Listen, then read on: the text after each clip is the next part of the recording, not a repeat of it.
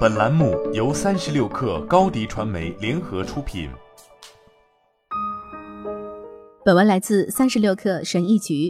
少数情况下，从外部聘用的首席执行官表现出色，可以把公司变成摇钱树。更常见的情况是，从外部聘用的 CEO 比从内部聘用的表现更糟，业绩也更难以预测。如今，很多公司都在从外部招聘 CEO。那么，怎样才能提高聘请外部 CEO 的成功率呢？学者们正在研究这个问题。来自苏黎世大学、法兰克福金融管理学院和米兰伯科尼大学的三位欧洲学者，对八百八十二家美国公司的一千两百七十五位新聘外部 CEO 进行了长达十三年的研究。学者们追踪了 CEO 的业绩、职业经历和相关者情绪。要量化相关者情绪很难，因此研究人员追踪了员工评级。两万七千篇新闻文章，分析师的买入、卖出、持有建议，以及 CEO 对自己公司股票的销售情况。他们发现，外部聘用的 CEO 不是因为外部人士的身份而不易做好工作，是因为以下两个更具体的原因：来自外部的 CEO 可能具有与新东家不匹配的工作经验；新旧东家在公司的规模、生命周期和具体业务方面可能存在差异。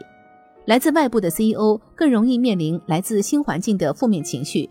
并且缺乏公司内部关系网来应对负面情绪，这妨碍了外部 CEO 发挥自己的才能。负面情绪是一种心理偏误，它会让人感知到更多的消极行为，并使人进一步深陷其中。在组织中，它可能会迅速降低领导者的领导力，表现为支持减少、审查过度和员工抵制。值得注意的是，研究人员发现，负面情绪比 CEO 的经验丰富度或与公司的契合度更能预示其低绩效表现。其他研究也发现了类似的结果。CEO 的经验会与其他个别特征结合在一起，导致低绩效表现。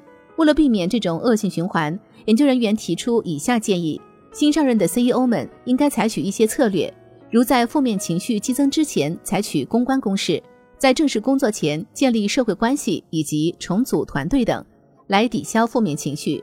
企业本身也需要管理从董事会到分析师等所有相关人员的反应。研究还得出了积极的结论：拥有相关经验的外部 CEO，如果能产生积极情绪，就能在长期中获得非常好的业绩表现。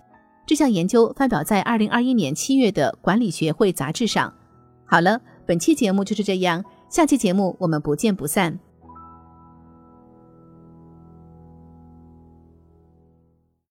高迪传媒为广大企业提供新媒体短视频代运营服务。商务合作，请关注微信公众号“高迪传媒”。